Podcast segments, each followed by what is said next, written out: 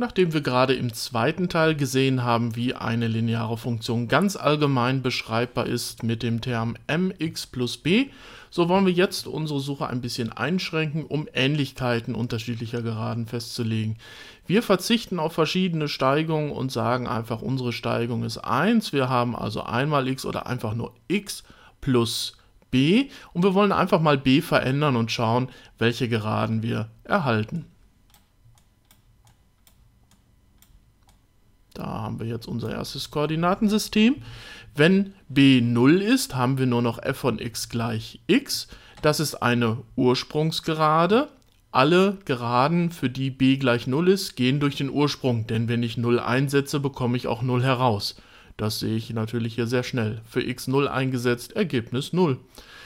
Die Steigung ist 1. Wenn ich einen Schritt nach rechts gehe, muss ich einen nach oben gehen, um den Graphen wieder zu erreichen. Das könnte ich überall machen, auch hier unten bei minus 3 auf minus 2 komme ich, wenn ich wieder einen Schritt rauf gehe. So, dazu haben wir jetzt hier zwei weitere Beispiele, wo b jetzt 1 bzw. 2 ist.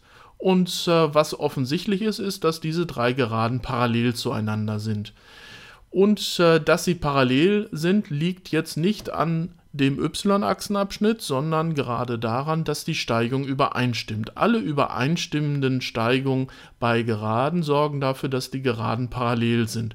Sie sind jetzt hier gerade um den Weg verschoben, den ich durch b festgelegt habe.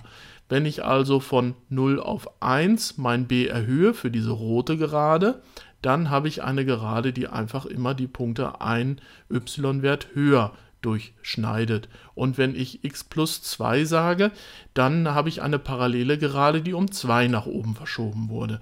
Den y-Achsenabschnitt lese ich ja hier ab, habe ich dabei 2, hier bei 1, dabei 0.